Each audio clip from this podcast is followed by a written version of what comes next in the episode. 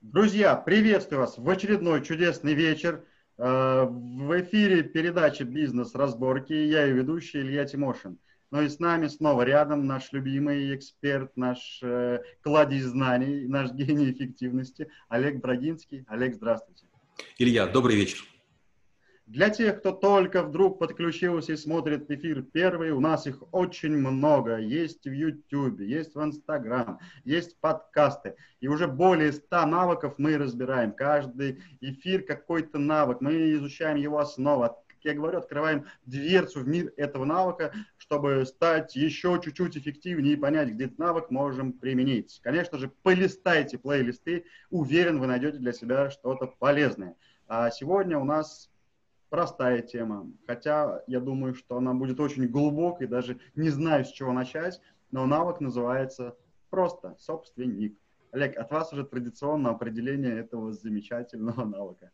Собственник – это человек, который получил в свое распоряжение или заработал имущество и предоставляет его другим в пользование, надеясь заработать денег. Это может быть имущество движимое, недвижимое а, или компания. Угу. Тогда вопрос такой. Э, собственник и инвестор. Э, вот очень похоже здесь по э, структуре заработка денег или вот все-таки отличается? Принципиально нет. Инвестор – это болтун. Инвестор – это человек, который какую-то долю вложил в компанию, и, наверное, процента 99 инвесторов никогда даже не видели ту собственность, которой якобы владеют. Они якобы вложили в сою, якобы вложили в золото, якобы вложили в акции какой-то компании. А собственник – это человек, который бедненький не спит, потому что к нему бежит прокуратура, к нему бежит Следственный комитет, к нему бежит налоговая, к нему бежат таможенники, к нему вообще все бегут и говорят, вот там у тебя то-то, вот там у тебя все-то, тут штрафчик, тут предписание – а мы тебя еще закрыть можем. Угу. А, следующий вопрос, хорошо, возник. вот собственник, э, пусть там движимое, недвижимое имущество, любое, да, но э, часто люди путают э, директор и собственник. Вот здесь все-таки малыши это как-то связано всегда, да, что он, ну, собственник, он является по факту генеральным директором. И вот здесь есть ли, по-вашему, какой-то алгоритм, когда нужно привлекать дополнительно директора, и как, когда это нужно? Ну, естественно, вы можете привлекать директора только в двух случаях. Первое, вы зарабатываете достаточно, чтобы его содержать. И второе, его квалификация выше вашей. Вот если оба условия соблюдаются, это имеет смысл. Но в целом, если у малыша в компании кто-то называется генеральным директором, это вообще проблема. Генеральный директор может быть в компании, где много других директоров. Обычно директора департаментов. Департамент, я бы сказал так, ну это где-то от 100 человек. То есть если у вас в компании хотя бы человек 300, тогда можем говорить о генеральном директоре. Хотя тоже это смешно. Ну да. Судя по вашему опыту, когда тысячи человек в подчинении, 20 в штате и генеральный директор, это, конечно, правда. А еще а, два человека, генеральный директор и бухгалтер, и все. А, хорошо, вот ну, наверняка в школе трэблшутеров проходит обучение по этому навыку. А, вот хотелось бы послушать, как проходит оно и что человек получает на выходе. Ну, самая грустная часть начинается у нас с того, что я говорю, что собственник – это человек, который вроде бы ресурсами обладает и надеется, что его будут уважать, его будут ценить, его будут благодарить. К сожалению, это не так. Собственник – это, знаете, а, вот как раз нечто, находящееся между раком, щукой и чем там, лебедем. То есть его все будут разрывать. Его будут разрывать государство, в одну сторону тащить, во вторую сторону сотрудники, в третью клиенты. Клиенты говорят, давай дешевле, сотрудники говорят, давай плати больше. И государство говорит, давай как бы как можно скорее налоги. И бедный собственник, казалось бы, свободный человек, обладающий имуществом или компанией, он, бедненький, как раз находится в состоянии наибольшего напряжения. Это причина, по которой многие люди не хотят, чтобы их бизнес был большим, чтобы он стал заметен. Это люди могут не хотеть чтобы правильная система была организации труда в компании, потому что в этом случае смогут права качать э, работники. И, с одной стороны, работники хотели бы крутой компании работать, а с другой стороны говорят, плати больше, плати больше, а ведь государство берет больше налогов.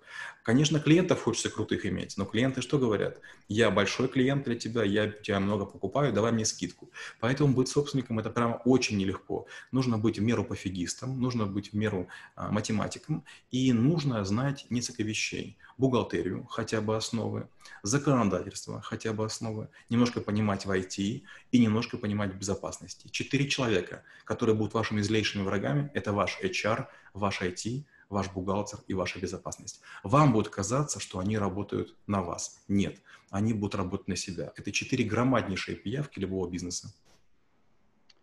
Ух, и, и хорошо, и плохо.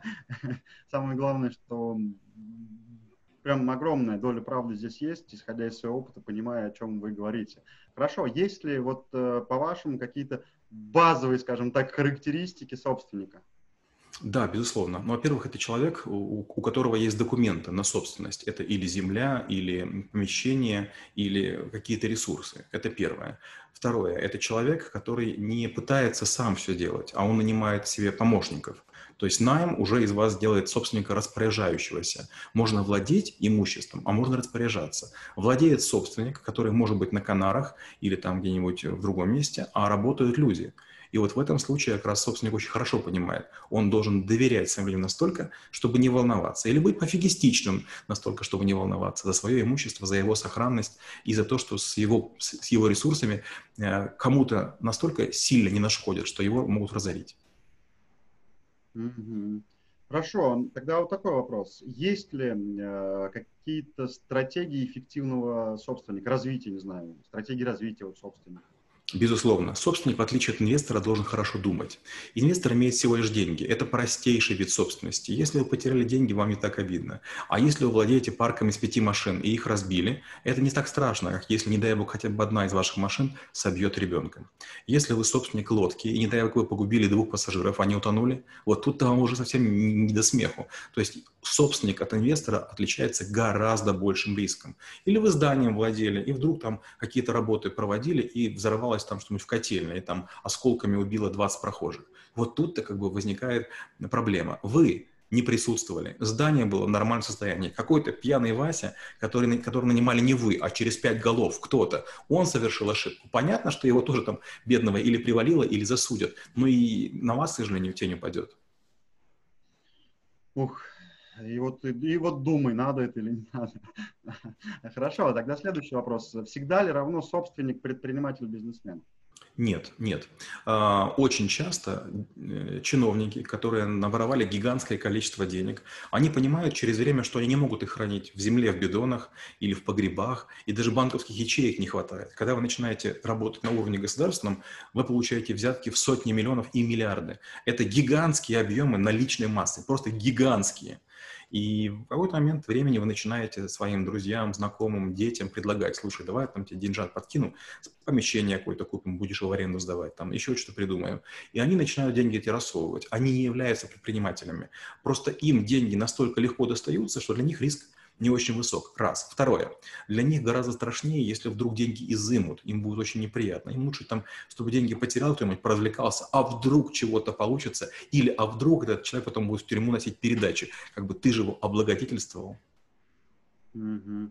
Ну, я, кстати, слышал информацию, что когда у нас ввели самозанятых, формы такой, да, что больше это были чиновники, которые как раз сдавали в аренду разные недвижимости. Это правда, да. У многих чиновников есть по тысяче объектов в крупных городах, и все делают вид, что этого не, не замечают. Это маленькие помещения, корнеры на углах, это торговые центры, это бывшие детские лагеря, это база отдыха, все что угодно.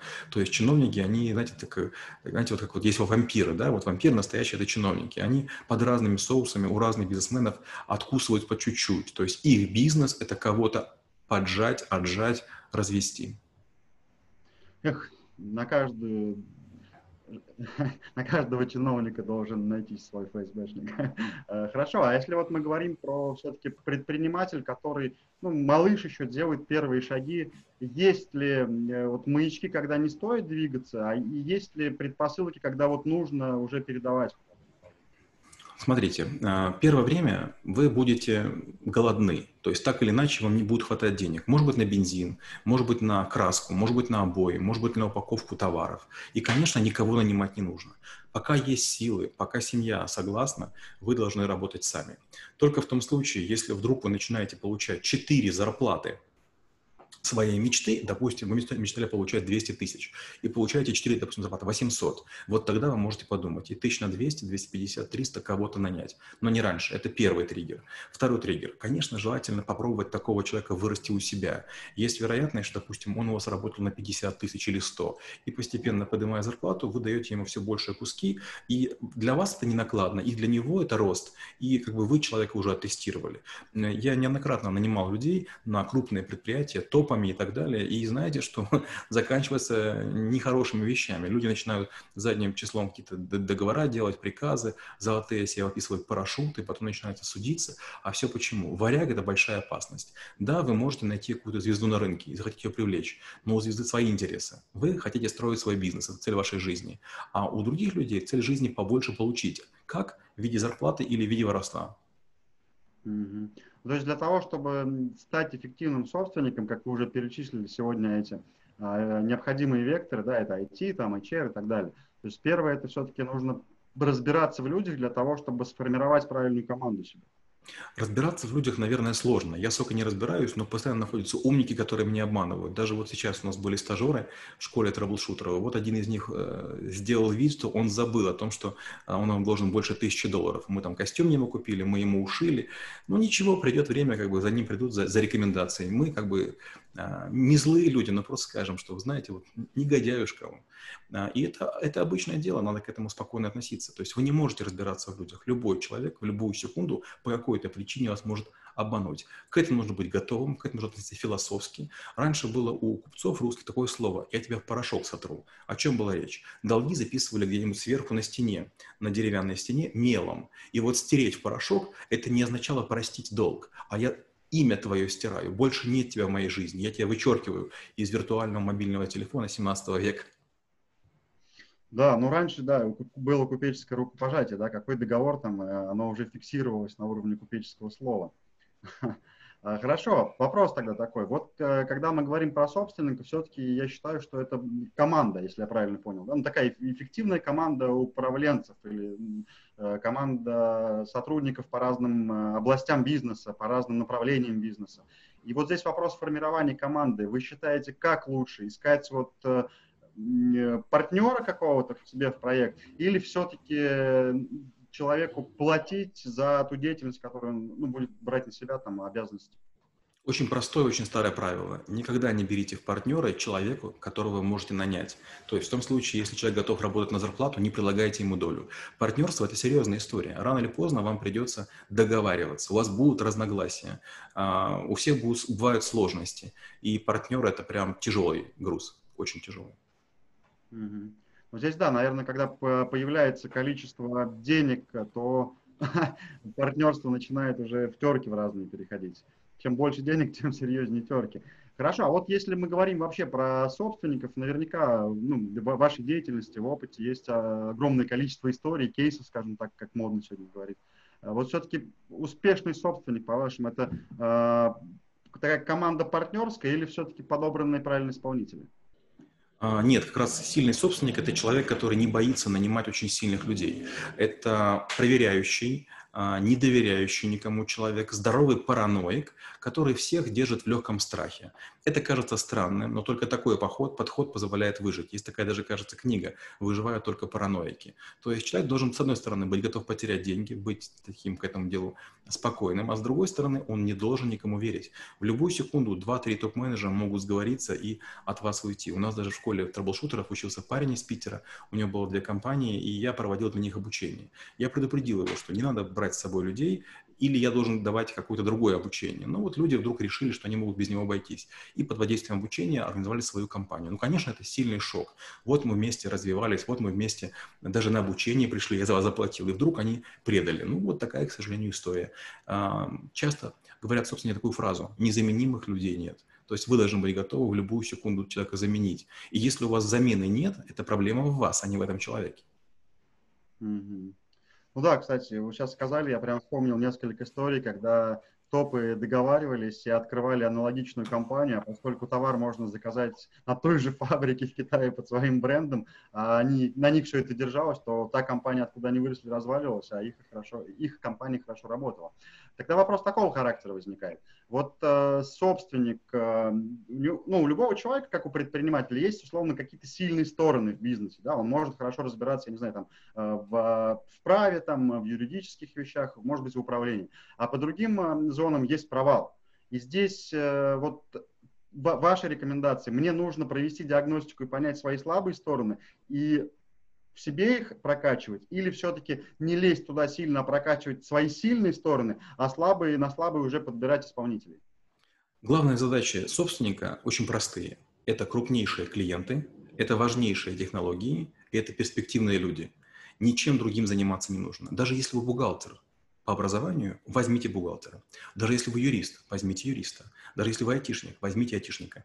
У вас будет как минимум второе место. И всегда, второе, извините, мнение. И всегда, всегда пытайтесь с ними спорить, пытайтесь с ними челленджить. Если люди начинают с вами соглашаться, плохо. Вы их передавили, или они знают меньше вашего. Их пора менять. Ох, прикольно. Я иногда думаю, почему со мной так спорить любят. Классно. А, хорошо, тогда следующий вопрос. Вот э, слушает сейчас человек, э, малыш, предприниматель, человек, который решил стать предпринимателем, или слушает эфир наш и думает, какие же шаги нужно сделать, чтобы стать эффективным собственником. Первый шаг, второй, третий.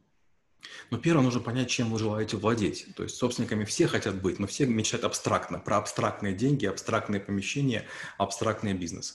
Первое, поймите, чего вы хотите. Если вы хотите заниматься недвижимостью, это одна история. Технологиями – вторая история. Там, скажем, какими-то землями – это третья история. Если у вас есть какой-то бизнес, вот начинаете его или уже в нем находитесь, не думайте, что вы собой умный. Постепенно ходите, рассказывайте разным юристам, таким, знаете, уже взрослым, опытным, о своем бизнесе. Покупайте консультации. Чем отличается собственник, он понимает, что ничего бесплатного не бывает. Он готов всем заплатить. И правильный собственник, он умнеет собой. То есть он с юристом поговорит за денежку, с бухгалтером поговорит за денежку, с налоговиком поговорит за денежку. Он ищет схему, он ищет варианты. У него все время локаторы настроены на потенциальную прибыль. А, любой предприниматель готов выслушать хорошую идею. Но с другой стороны, если вы к нему приходите, и он понимает, что идея бредовая, он вас не слышит. Предприниматель и собственник всегда готов заработать. Даже на том, на чем не разбирается. Это их и сильная сторона, и слабая сторона.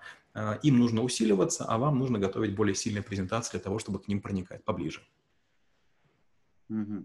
То есть э, получается, что, наверное, базовая вещь – это понять, э, какие провалы, какие слабые места есть, э, консультируясь ну, с, с разным набором специалистов, которые, ну, прям профи. Да, верно. А, и когда мы это понимаем, то следующее что? Следующее, надо научиться с людьми правильно разговаривать. Если вы приходите к юристу и задаете очень простой вопрос, конкретный, да или нет, он вам дал ответ, вы ничего не получили. Ваша задача научиться разговаривать. Почему да? Почему нет? А вот есть такая схема, скажи плюсы и минусы. Ваша задача не получать какие-то мнения, ваша задача научиться рассуждать, как юрист, как бухгалтер, как айтишник. И чем быстрее вы это сделаете, тем лучше. Вы должны быть достойным оппонентом своим специалистам. Конечно, вы не будете так идеально разбираться во всем, как они. Да и не надо. Их много, вы один.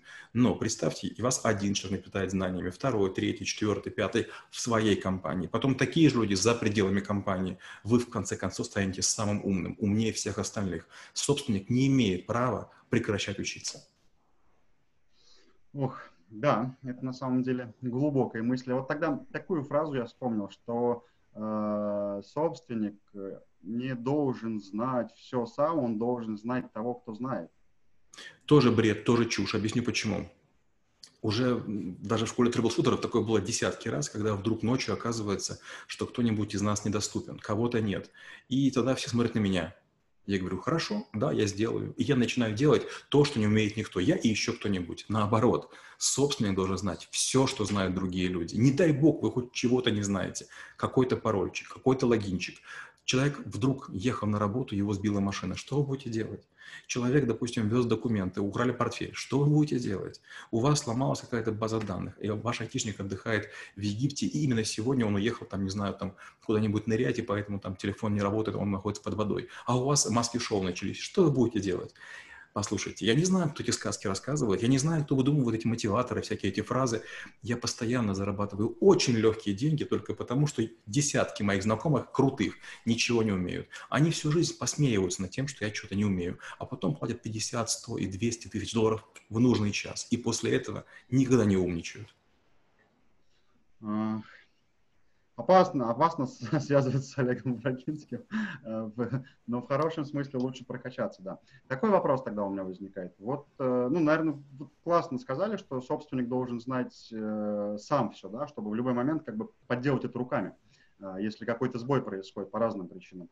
Но тогда получается, ну, вы говорили, что мы должны нанимать человека, который знает чуть-чуть больше нас. Мы его нанимаем тогда для того, чтобы в том числе и себя прокачивать. Конечно, конечно. Я за свою жизнь, за свою карьеру профессиональную сменил 13 должностей и 5 стран. И каждый раз, когда я начинал, я был просто дауном. Но все смеялись. Через полтора года я был признан специалистом. Патенты, изобретения, статьи, куча всего.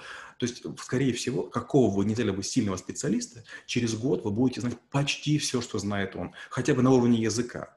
После этого вам никто не мешает нанимать еще более крутого специалиста или консультироваться у еще более крутого специалиста. Угу. Ну да, получается основная ошибка, наверное, которую делают, э, не знаю, даже может быть и не малыши, а те, кто не до конца понимает эту логику, то, что нанимая специалиста, перекладывают весь фронт на него, и о чем, наверное, вы говорили, тут любые топы могут просто вас э, наколоть очень сильно, да, и здесь э, задача не нанять специалиста и на него все передать, а задача благодаря ему еще больше узнать.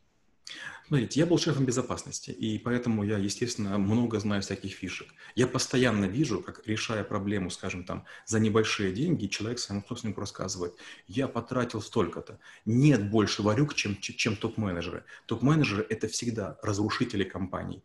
А, все работы делают люди на местах маленькие, незаметные, которым в лучшем случае по, по спине похлопают или грамоту выпишут. Основные варюги – это топ-менеджеры. Они беззастенчиво воруют, зная масштаб мыслей а, собственника, они просто там а, разрывают его на куски. Они являются основными ворами, негодяями и скотством. Кому-то сейчас прилетело доброе слово. Тогда такой вопрос. Э, уже под занавес эфира, время с Брагинским каждый раз, говорю, пролетает моментально – может быть, э, договориться со всеми нашими зрителями и слушателями и вывести его на неделю куда-нибудь в теплые страны и слушать с утра до вечера. Э, Олег, скажите, пожалуйста, стандартные ошибки и лайфхаки. Первая ошибка – это то, что собственник думает, что если он чем-то владеет, то его все поддержат. К сожалению, нет. Он для всех, знаете, как пышная булочка. Каждый хочет укусить. Вообще каждый. И вы приходите куда-нибудь, в любую инстанцию, и вы думаете, я же собственник, я же предприниматель, я же а, как бы опора страны, я же там создаю. Нет. Все думают, а где бы вас аккуратненько укусить. Поэтому научитесь подставлять не очень сочные бока. Первое. Второе.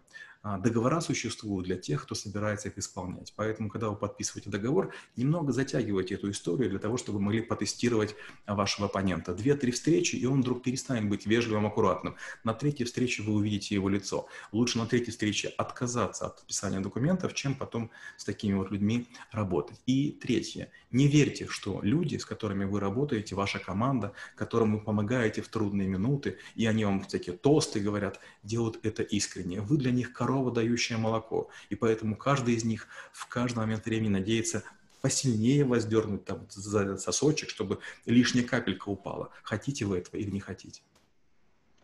Ух, сильно. Но вопрос еще один возник. Э, вот существует книга очень известного автора, э, который говорит, что доверие – это все-таки тот инструмент, который мы можем настраивать. И здесь вопрос такой, когда вы говорили, что нужно быть немного параноиком, то есть немножко, даже не немножко, наверное, больше, чем другие, не доверять тому, что происходит, или все-таки научиться доверять? Опять же, в очередной раз мы натыкаемся на те же самые грабли. Да, есть какие-то мудаки, которые какие-то выдумывают сказки про доверие. Все очень просто. Худшее, что могут сделать враги, это вас убить. А лучшее, что могут худшему сделать друзья, вас предать. А, вас, вас очень трудно укусить врагам.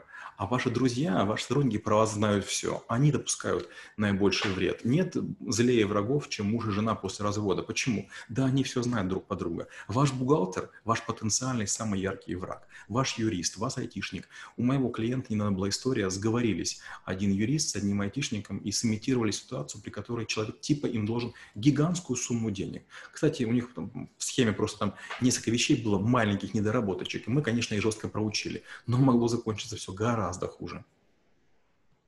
А, ну да, должна быть, наверное, какая-то здоровая рассудительность здесь, да, не, не из крайности в крайность бросать. Потому что человек, э, которому вы сильно доверяете, почему-то сейчас вспомнил э, ролик, э, ой, ролик, фрагмент из фильма «Бригада», да, когда близкий человек взял просто там и сильно накосячил, сильно гадости наделал. Хорошо, прикольно. Олег, тогда уже под занавес давайте нам наставление всем новичкам. Представьте, что ваша собственность находится в чистом поле. Неважно, что это деньги или здания, сооружения, земли. И вокруг нет забора. Вы, как гончий пес, должны наматывать круги. проверяя, отпугивая. Да, вы наймете сторожей, их тоже нужно проверять.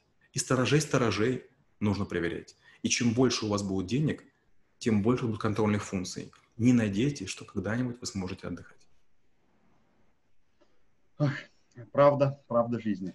Ну что, друзья, хочется, знаете, наверное, что сказать, что, э, как сказал сегодня Олег, э, собственник это тот человек, который постоянно должен развиваться и минимум знать это финансы, экономику, право, IT и HR. Потому что, обладая набором этих функций, вы сделаете для себя фундамент и будете подбирать правильных специалистов, через которые также будете развиваться. Поэтому э, девиз, чтобы стать эффективным собственником, как э, девиз Олега, сверхусилия ведут к сверхрезультатам. Трудиться, развиваться, развиваться. И ну, классно, отдыхать мы будем на пенсии, то не факт.